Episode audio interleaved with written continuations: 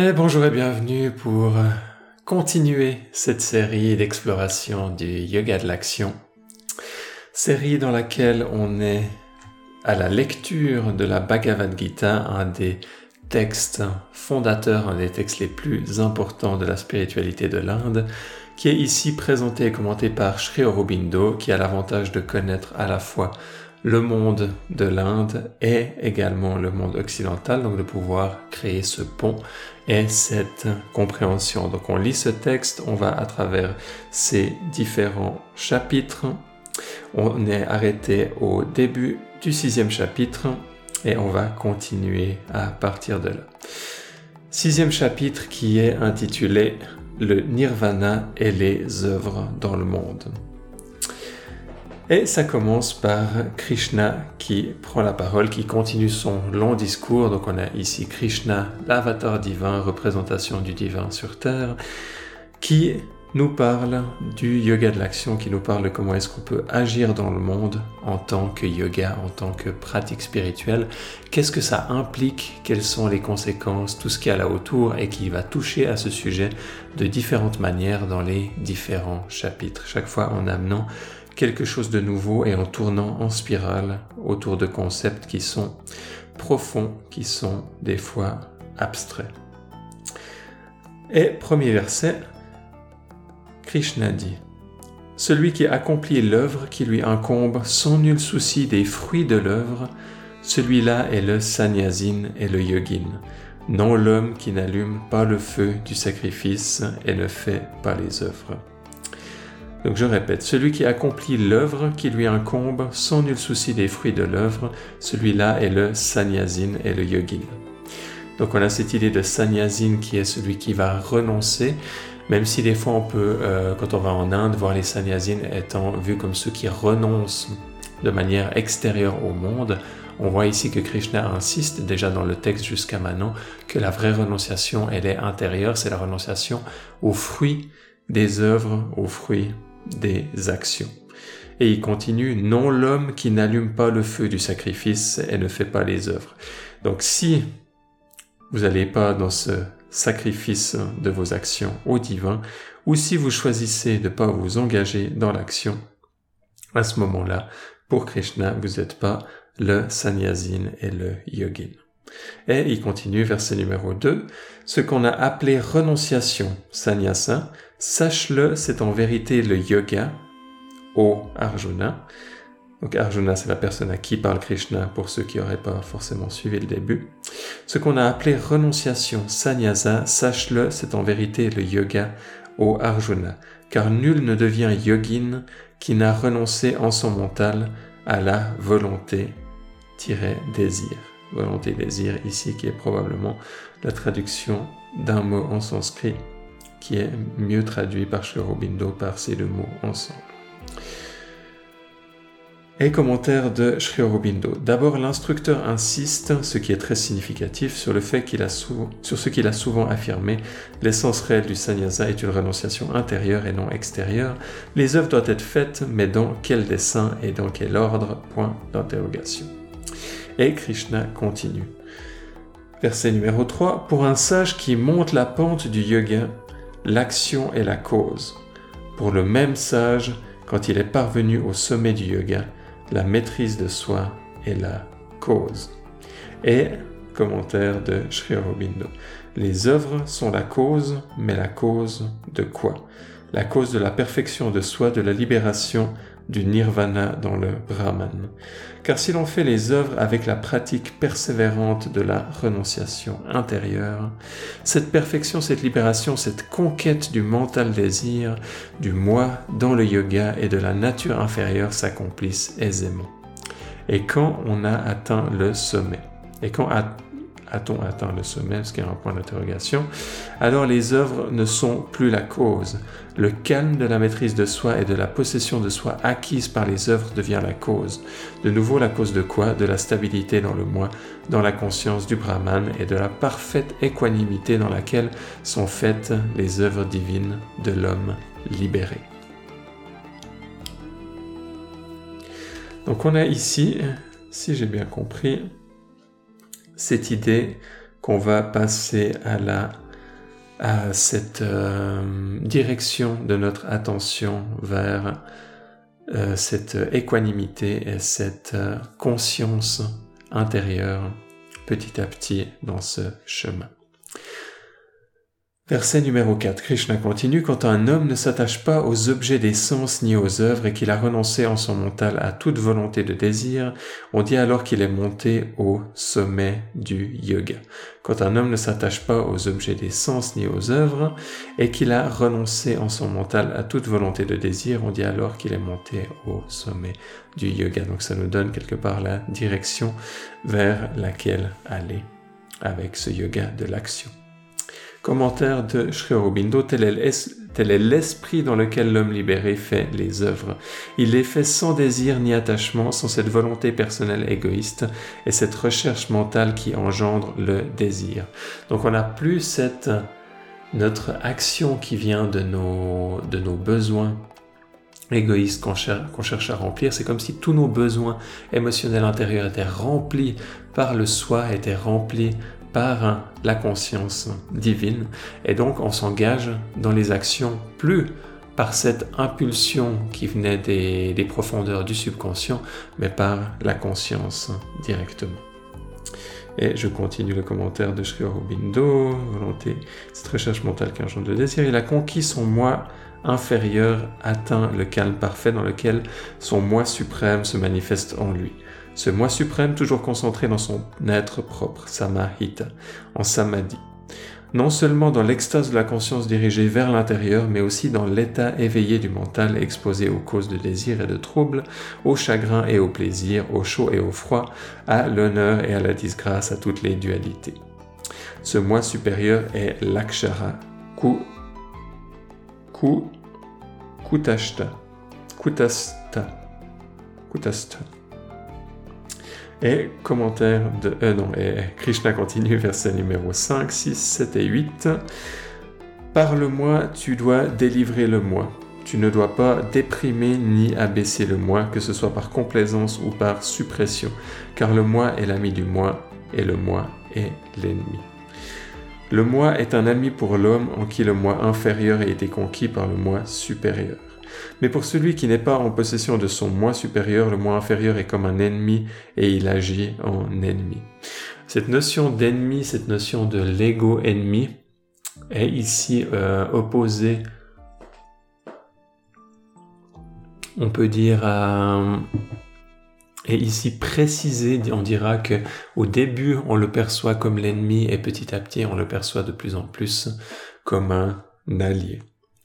Et en même temps, on a, quand on s'engage notamment dans, le processus psychologique, avec la famille intérieure notamment, on cherche à faire cette distinction euh, consciemment le plus rapidement possible, même quand on parle que d'une action sur le plan horizontal, thérapeutique, de guérison. Donc il y a, des nuances qu'on peut, qu'on peut apporter dans le commentaire de ce verset.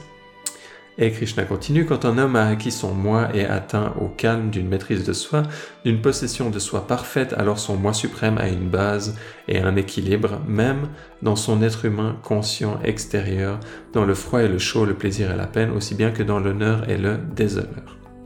Le yogin qui est satisfait de la connaissance de soi, tranquille, qui a réalisé son propre équilibre, maître de ses sens, considérant d'un œil égal la motte d'argile et la pierre et l'or, on dit qu'il est en yoga. Et commentaire de Sri Aurobindo, l'akshara, le moi supérieur, est au-dessus des changements et des perturbations de l'être naturel. Et l'on peut dire que le yogin est en yoga avec lui quand il est comme lui, kutashta quand il est supérieur à toutes les apparences et à toutes les transformations, quand il est satisfait par la connaissance de soi, quand il regarde avec égalité toutes choses, tous événements et toute personne, en d'autres termes, maîtriser le moi inférieur par le moi supérieur, le moi naturel par le moi spirituel, telle est la voie de la perfection et de la libération de l'homme. Ce yoga n'est d'ailleurs pas facile à acquérir, ainsi qu'Arjuna le dit très peu après car le mental agité peut toujours être arraché à ses auteurs par les attaques des choses extérieures et retomber sous la forte domination de l'affliction, de la passion et de l'inégalité. C'est pourquoi, semble-t-il, la Gita poursuit en nous donnant aussi, outre sa méthode générale de connaissance et des œuvres, un procédé spécial de méditation Raja Yogique, une puissante discipline pratique, Abhyasa, une voie sûre vers la domination complète du mental et de tous ses agissements. Alors, je voulais dire quelque chose et ça m'est sorti de la tête. Euh, ce yoga n'est d'ailleurs pas très facile à acquérir, ainsi qu'Arjuna le dit très peu après, car le mental agité peut toujours être arraché à ses hauteurs par les, les attaques des choses extérieures et retomber sous la forte domination de l'affliction, de la passion et de l'inégalité. Vous allez voir quand vous méditez régulièrement que vous avez, vous sentez différent pendant la méditation et après la méditation, pour autant que celle-ci soit, euh, soit efficace. Et ensuite, ça reste pendant un moment. Et même si avec, euh, avec la régularité, ça, comme ça s'ancre de plus en plus profondément à l'intérieur de vous et vous avez de plus en plus de paix intérieure, il va toujours y avoir des moments où il y aura plus d'agitation qui vont être présents et des moments où il y aura plus de calme, plus de, euh, de paix intérieure. Et ces, différences font aussi euh, partie du chemin, ces oscillations. Euh, c'est pas forcément une, euh, une, idée très constructive de refouler ces agitations, de les considérer en ennemis.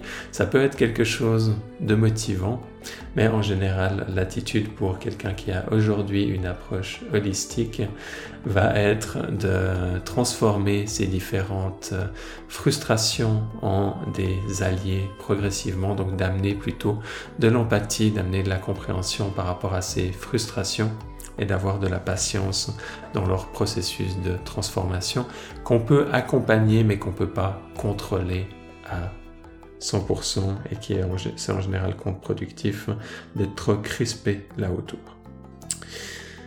Et Krishna continue, verset numéro 9, Celui qui est égal en son âme envers l'ami et l'ennemi et aussi envers le neutre et l'indifférent, le pécheur et le saint, celui-là excelle.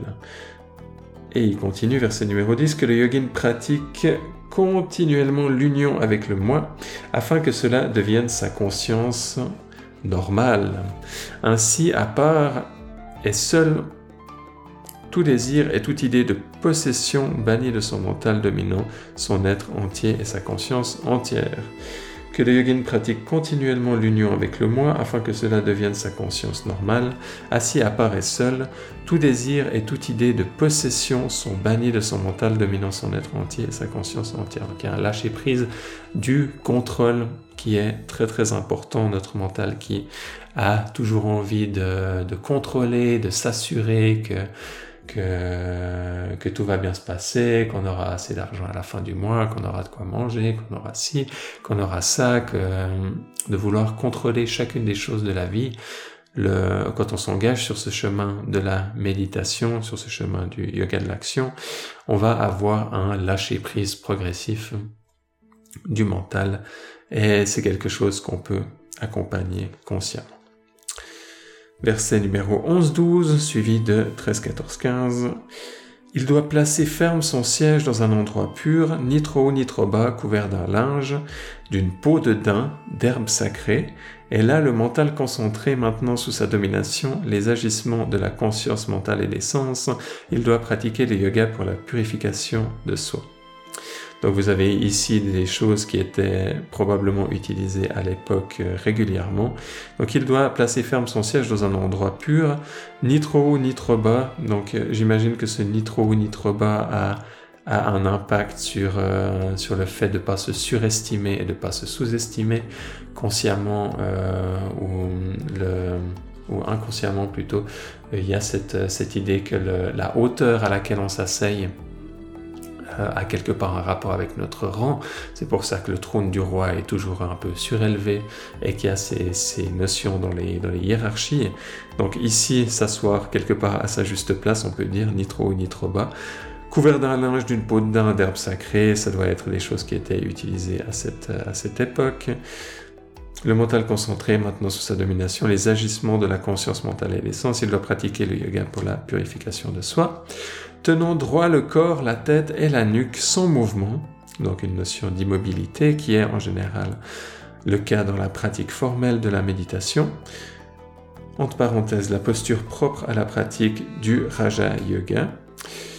Raja Yoga, c'est le yoga du troisième œil, tel que décrit en général par Patanjali. La vision tirée vers l'intérieur est fixée entre les sourcils. Donc entre les sourcils, quand on regarde entre les sourcils, on a en général cette connexion avec le chakra ajna appelé le troisième œil. La vision tirée vers l'intérieur est fixée entre les sourcils sans regarder alentour, conservant le mental calme et libre de toute peur et observant le vœu de Brahmacharya. Brahmacharya, c'est un des, un des hum, yama et niyama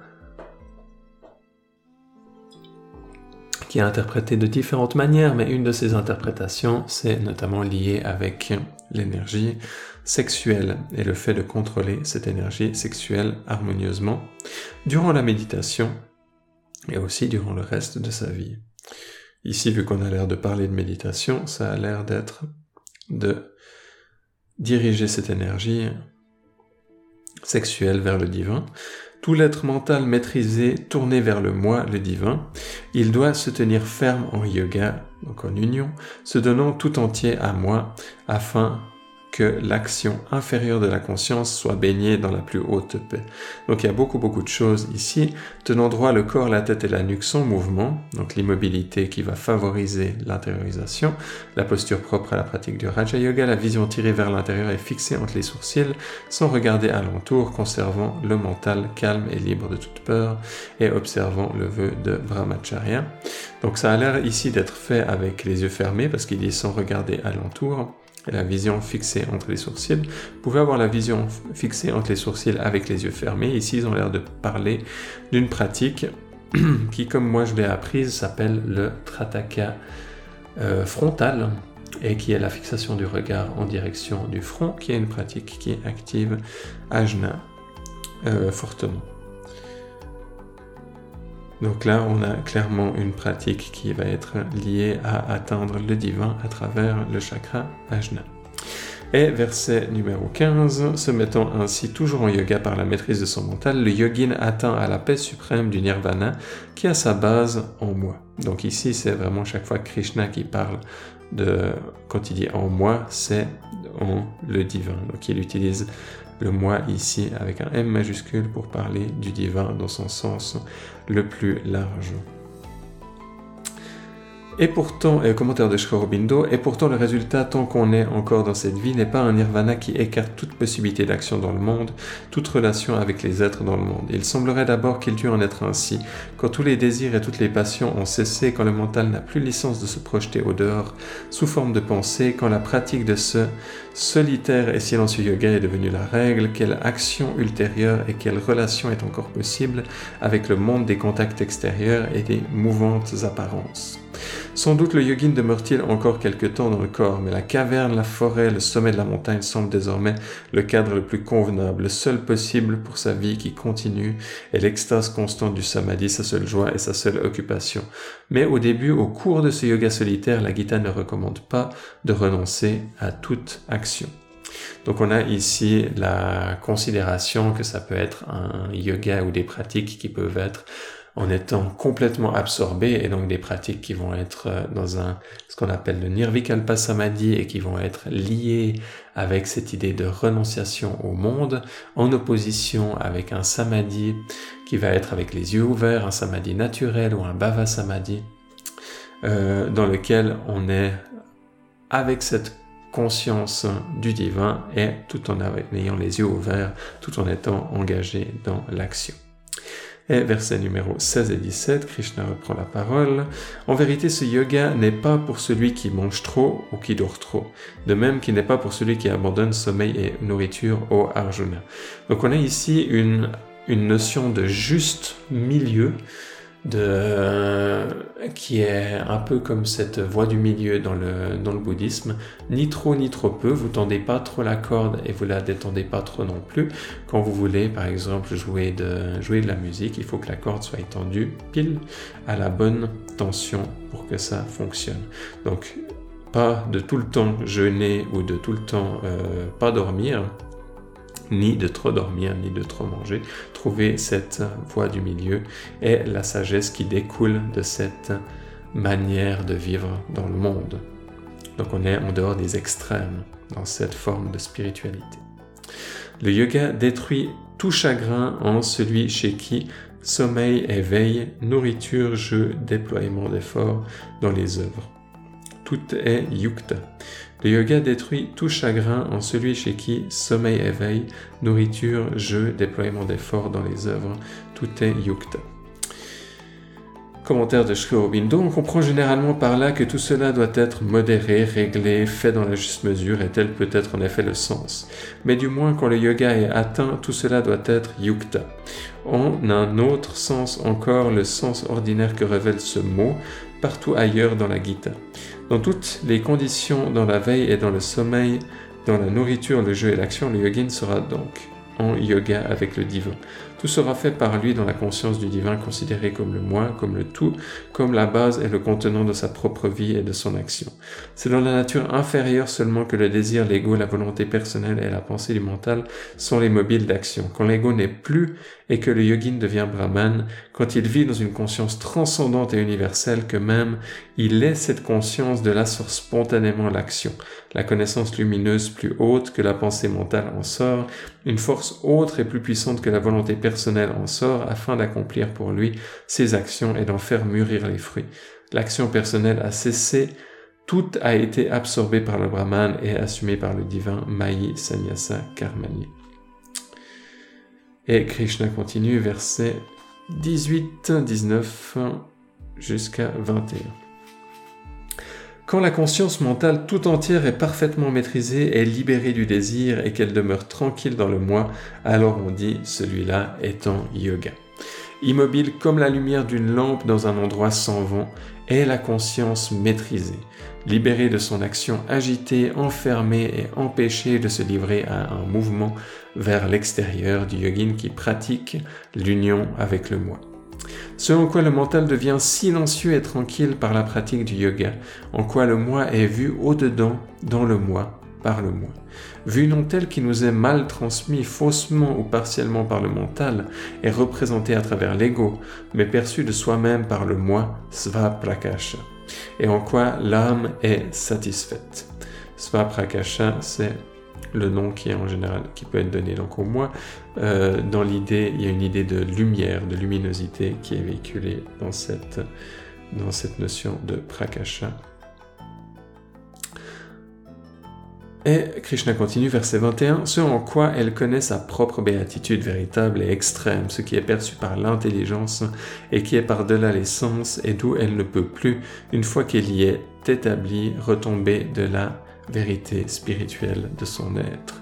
Et commentaire de Shkorobino, c'est non point cet inquiet bonheur, inquiet bonheur qui est le lot du mental et des sens, mais une sereine félicité intérieure dans laquelle l'âme est à l'abri des perturbations du mental et ne peut plus tomber de la vérité spirituelle de son être. Ici, on insiste particulièrement sur la nécessité de calmer le mental émotif, le mental de désir et les sens qui reçoivent les contacts extérieurs et y répondent par nos réactions émotives habituelles. Mais même le mental pensé doit être calmé dans le silence de l'être existant de soi. Cette paix intérieure vient de l'assouvissement des désirs, des besoins, des émotions, du mental, et comme imprègne finalement l'être tout entier. Et Krishna continue, verset numéro 22 à 29. C'est le plus grand de tous les gains et le trésor auprès duquel tous les trésors perdent leur valeur. C'est là où, une fois établi, l'homme n'est pas troublé par l'assaut le plus violent de l'affliction mentale. Donc, une fois, c'est comme si c'est le, trésor ou l'accomplissement duquel normalement tous les trésors et les autres accomplissements jaillissent. Donc du coup, une fois qu'il est atteint, il euh, n'y a plus, vraiment rien d'autre qui a de, qui a de l'importance et du coup il y a un repos profond qui s'installe. C'est la fin du contact avec le chagrin, la rupture du mariage entre le mental et l'affliction, la conquête effective de cette béatitude spirituelle inaliénable et le yoga. C'est l'union divine. On doit pratiquer résolument ce yoga sans céder à aucun découragement, à aucune difficulté, à aucun échec, jusqu'à la libération, jusqu'à ce que la béatitude du nirvana soit assurée. Possession éternelle. Donc il y a une idée de stabilité qui s'installe dans cet état de libération, dans cet état de samadhi. C'est pas juste une expérience qui est atteinte une fois, mais c'est quelque chose qui vient, qui devient part de nous, qui devient part de notre quotidien. Abandonnons sans rien accepter ni rien laisser tous les désirs nés de la volonté de désir, et maintenant les sens par le mental afin qu'ils n'aillent pas courir de tous côtés selon leur mode habituel de désordre et d'agitation. On doit lentement faire cesser toute action mentale par une bouddhie maintenue dans l'étreinte de la stabilité et ayant attaché le mental au moi supérieur, on ne doit plus penser à rien. Bouddhi, ça va être le nom, un nom qui peut être donné pour euh, le subconscient ou là où on va aussi recevoir notre intuition et euh, en général c'est vu comme quelque chose de très positif et élevé là où on a notre discrimination, notre intuition. Chaque fois que le mental inquiet est agité, il s'échappe. Est, agité, pardon. Chaque fois que le mental inquiet et agité s'échappe, il faut le dominer et le ramener à la soumission dans le moi. Donc c'est cette idée en méditation, vous respirez, vous vous concentrez sur la respiration et tout à coup le mental s'égare dans des pensées et vous le ramenez. Vous n'avez pas besoin d'être brusque. Quand vous le ramenez, vous n'avez pas besoin d'être en colère contre vous, vous n'avez pas besoin de, vous faire du mal et d'être perfectionniste là-dedans. Simplement vous favorisez euh, la technique. Alors chaque fois que le mental qui est agité s'échappe, il faut le dominer et le ramener à la soumission dans le moi. Quand le mental est entièrement calmé, alors descend sur le yogin suprême, sans tâche, sans passion, la béatitude de l'âme qui est devenue le Brahman. Donc on a une idée de descente de grâce qui va être à la fois euh, liée, quelque part accompagnée par la, par la technique, comme si la technique était une invitation pour la grâce, bien que finalement euh, la, grâce soit libre de sa, de sa propre volonté et de venir avec la force et l'intensité qui lui plaît. Néanmoins, on peut l'inviter. Verset numéro 28. Ainsi libéré de la souillure de la passion et se mettant constamment au yoga, le yogin aisément et joyeusement jouit du contact du Brahman, qui est une béatitude extrême. L'homme de qui le moi est en yoga, qui voit le moi en tous les êtres et tous les êtres dans le moi, voit partout d'une égale vision et commentaire de Sri Aurobindo. Avant d'aller dans le commentaire, c'est un commentaire personnel sur, sur cette vision égale qui peut être euh, vue à différentes manières, mais une des manières, ça peut être la transfiguration. Et la transfiguration, c'est le fait de voir le divin en tout. Et du coup, du moment que vous voyez le divin en tout, et eh ben tout, vous avez une vision égale sur tout parce que tout va avoir euh, ce parfum du divin. C'est l'idée même de la transfiguration et la transfiguration qui peut être pratiquée tous les jours et qui est aussi un exercice tantrique que vous pouvez pratiquer avec votre partenaire. Alors, commentaire de Sri Aurobindo, tout ce qu'il voit est pour lui le moi, tout est son moi, tout est le divin. Mais s'il demeure si peu que ce soit dans le mouvement kshara, ne risque-t-il pas de perdre tous les résultats de ce yoga difficile, perdant le moi et retombant dans le mental? Ne risque-t-il pas que le divin le perde et que le monde le saisisse qu'il perde lui-même le divin et ne, se, et ne retrouve à sa place que l'ego et la nature inférieure? Point d'interrogation. Non, dit la Gita. Et ensuite, verset 30, Krishna continue. Celui qui me voit partout et voit tout en moi, pour lui, je ne suis jamais perdu, de même qu'il n'est jamais perdu pour moi. Et commentaire de Sri Aurobindo, car cette paix du nirvana, bien qu'elle soit obtenue à travers l'akshara, est fondée sur l'être du Purushottama Mat Samstam. Mat Samstam. Et cela s'étend. Le divin, le brahman, s'étend aussi dans le monde des êtres, et bien qu'il lui soit transcendant, n'est pas prisonnier de sa propre transcendance. On a ici cette idée que le divin est pas seulement transcendant, mais aussi immanent, donc cette idée tantrique de Shiva et Shakti, et Shakti et Shiva, et les deux sont unis en Bhairava, en l'absolu. On doit voir toute chose en tant que lui et vivre et agir complètement dans cette fusion, c'est le fruit parfait du yoga.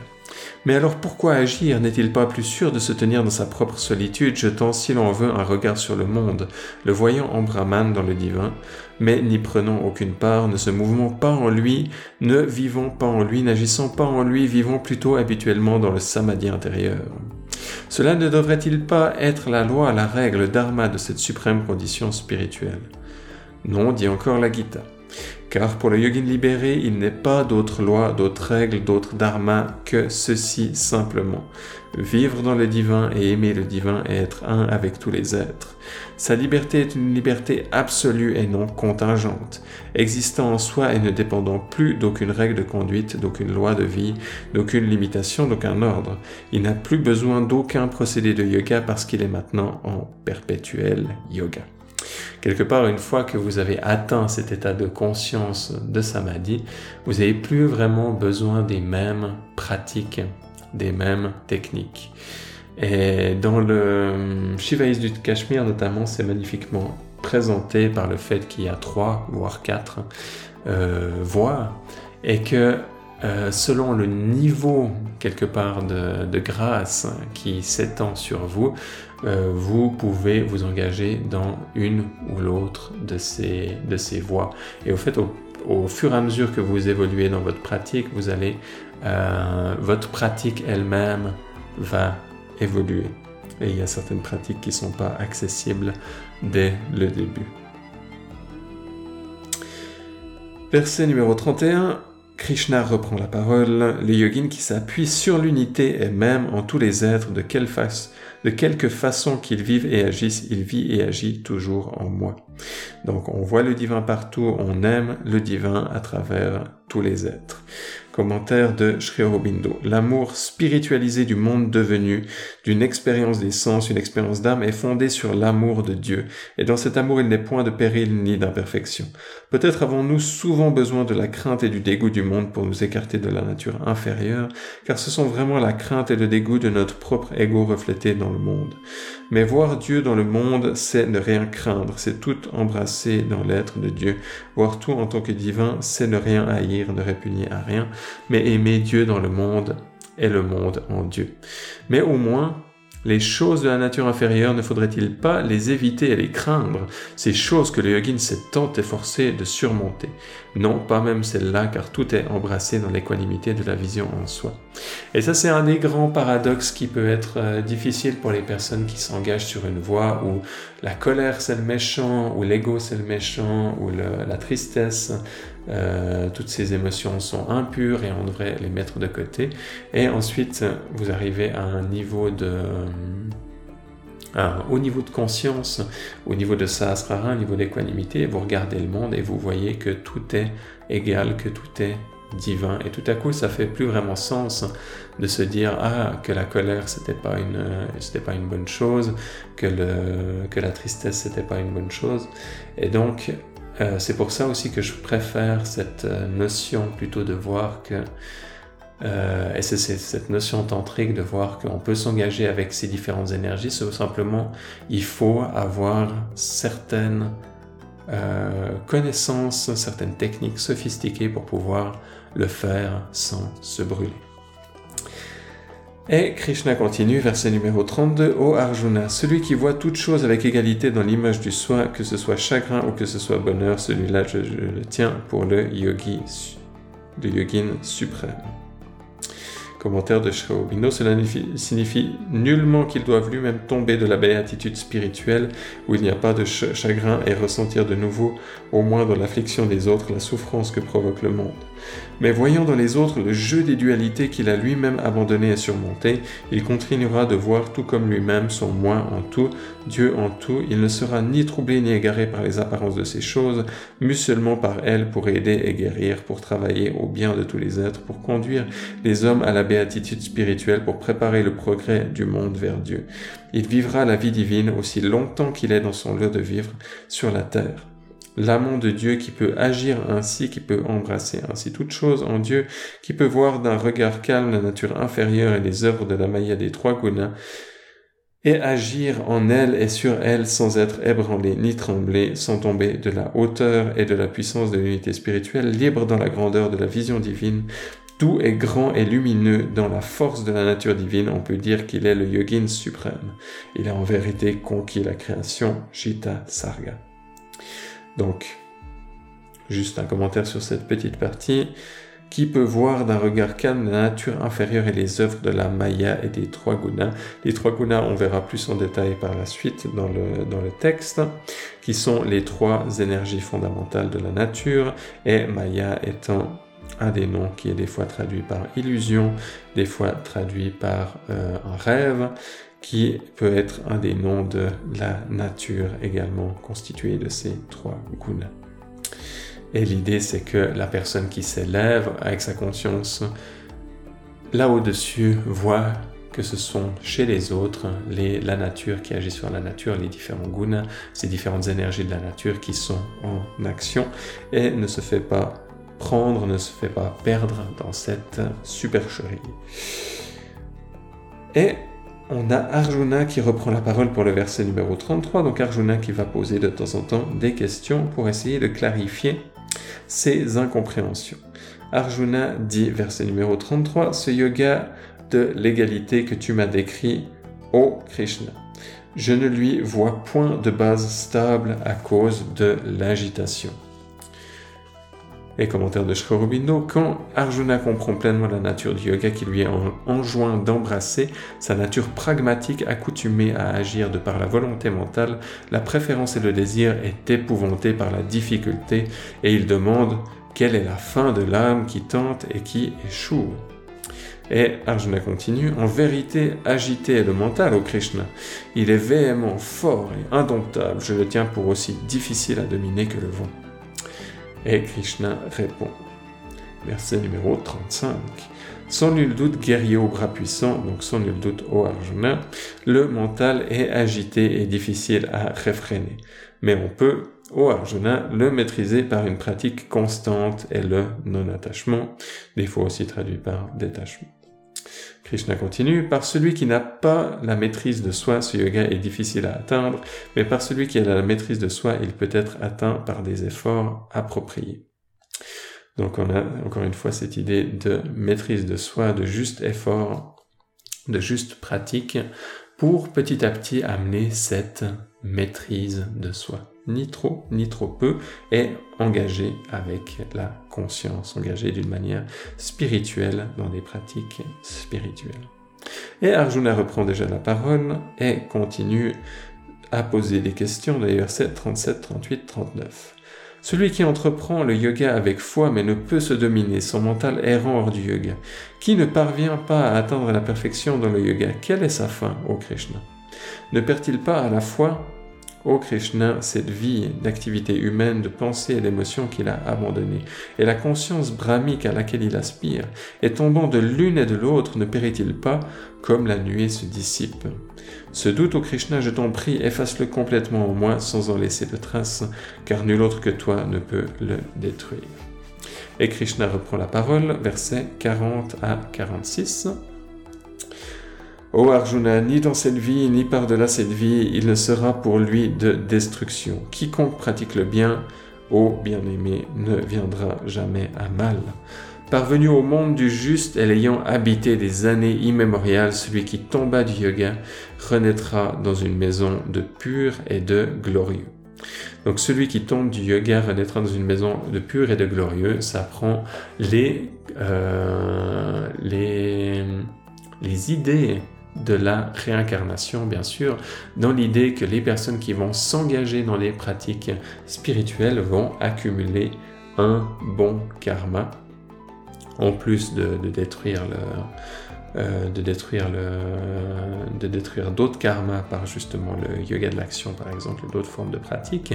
En plus de ça, il y a de manière générale un bon karma qui va s'installer, qui va faire que cette personne va ensuite, dans une prochaine vie, même si elle n'a pas atteint la libération dans cette vie, elle va avoir tendance à revenir dans une bonne famille où il y aura déjà des êtres qui vont lui apprendre la méditation quand il sera enfant ou ce genre de choses. Et comme ça, il aura des des meilleures, disons, dispositions. Et c'est comme ça euh, une manière constructive de voir le fait que même si on n'arrive pas au bout du, au bout du chemin, qui est cet état de, réalisation spirituelle dans la, dans ces, dans ces idées de, yoga, eh ben, on, on, on aura des, des bénéfices du mérite, du karma positif qui va ensuite être bénéfique. Et il continue. Ou bien il peut renaître dans la famille du sage yogin, mais il est rare en vérité d'obtenir une telle naissance dans ce monde. Donc c'est rare qu'une personne ait un bon karma en, ce moment, et ça c'est lié aussi aux connaissances de, à l'idée de que euh, au moment où, y a où ce texte est écrit, c'est censé être la fin de, de l'ancienne ère et le début de Kali Yuga, l'ère sombre spirituelle où la spiritualité devient euh, petit à petit mise de côté de plus en plus dans la société. Donc du coup, c'est rare d'obtenir une telle naissance dans ce contexte. Et il continue. Là, il recouvre l'état mental d'union avec le divin qu'il avait réalisé dans sa vie précédente. Avec quoi de nouveau il s'efforce vers la perfection, ô Arjuna. Donc l'idée c'est que ensuite il aura la, la, personne va être relativement rapidement attirée vers des pratiques spirituelles et euh, donc il va lui falloir quelques, quelques temps pour, euh, pour pouvoir compenser un peu les, impuretés qu'il aurait pu accumuler euh, dans cette nouvelle vie, mais il va vite réatteindre le stade où il s'était arrêté dans sa vie passée et ensuite pouvoir continuer et aller encore plus loin. C'est l'idée derrière cette évolution spirituelle à travers différentes vies, à travers différentes incarnations. Par sa pratique précédente, il est irrésistiblement poussé donc il aura de l'aspiration. Même celui qui cherche la connaissance du yoga dépasse la portée des Védas et des Upanishads. Mais le yogin s'efforçant avec assiduité, purifié de tout péché, se perfectionnant à travers main de vie, atteint le but le plus haut. Donc finalement, il va atteindre la libération, Jivanmukta, libération de son vivant dans une de ses vies. Le yogin est plus grand que ceux qui s'adonnent à la 16, plus grand que les hommes de connaissance, plus grand que les hommes d'action, devient donc le yogin au Arjuna. Et commentaire de Sri Aurobindo, la Gita ici comme partout présente la bhakti. Donc la bhakti c'est cette voie du yoga qui est liée à la dévotion, souvent fait avec des chants ou des, rituels présente la bhakti comme le plus haut sommet du yoga, sarva bhutashtitam yomam bhajati ekatvam ashtita. On pourrait dire pour résumer que le, tout le résultat final de on pourrait dire pour résumer tout le résultat final de l'enseignement de la Gita, quiconque aime Dieu en tout et dont l'âme repose sur l'unité divine, de quelque manière qu'il vive et agisse, vit et agit en Dieu. Et pour insister encore davantage après une, intervention d'Arjuna et une réponse à son doute, un yoga aussi difficile est-il même possible pour le mental agité de l'homme? Le divin instructeur revient sur cette idée et en fait son message suprême.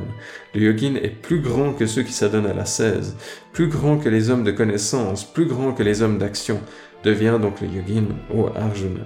Le yogin, c'est-à-dire celui qui cherche et qui atteint par les œuvres la connaissance, l'ascèse ou tout autre moyen, non pas même la connaissance spirituelle ou la puissance ou aucune autre chose pour elle-même, mais uniquement l'union avec Dieu, car en cela tout le reste est contenu et en cela tout est soulevé au-delà de soi jusqu'à une signification suprême, suprêmement divine.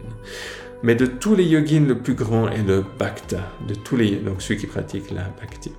De tous les yogins, celui qui, tout son être intérieur abandonné à moi, a pour moi amour et foi, shra davan bhajate, je le tiens pour le mieux uni avec moi en yoga. C'est là le mot final de ces six premiers chapitres et il contient en soi le germe de tout le reste de ce qui demeure encore inexprimé, qui n'est nulle part entièrement exprimé car il est toujours et il demeure en quelque sorte un mystère et un secret, rahasyam, le plus haut mystère spirituel est le secret divin. Donc on a déjà eu un petit euh, spoiler ici de Sri Aurobindo parce que le dernier verset 47 est à venir maintenant. De tous les yogins, celui qui tout son être intérieurement abandonné à moi a pour moi foi et amour, celui-là je le tiens pour le mieux uni avec moi en yoga. Et je répète, de tous les yogins, celui qui tout son être intérieur abandonné à moi, a pour moi foi et amour, celui-là je le tiens pour le mieux uni avec moi en yoga. Et avec ça, on conclut ce chapitre 6. Donc on a été relativement rapidement, euh, aussi parce que certains des concepts que j'ai, qu'on a, qu'on a vu et qu'on voit et qu'on revoit, on les a déjà vus dans d'autres des chapitres. Du coup, des fois, je passe légèrement plus vite et j'essaie de euh, de passer plus de temps là où il y a des nouveautés. La prochaine fois, on verra le septième chapitre qui a une première partie qui s'appelle les deux natures et je regarde juste, est-ce qu'il y a une deuxième partie, deuxième partie qui s'appelle la synthèse de la dévotion et de la connaissance. Et je pense qu'avec ça, on finit. Voilà. Et après, on continue avec euh, les prochains chapitres. Et on continue à tourner là autour. Et encore les gunas qui vont arriver comme, grande, euh, comme grand sujet dans les prochains. Et il va aussi y avoir la transfiguration, un épisode marquant de la Bhagavad Gita qui arrive dans les prochains chapitre. Je vous remercie pour votre présence, participation et pour suivre cette série, cet épisode. Et je vous dis à tout bientôt pour la suite. Bye bye.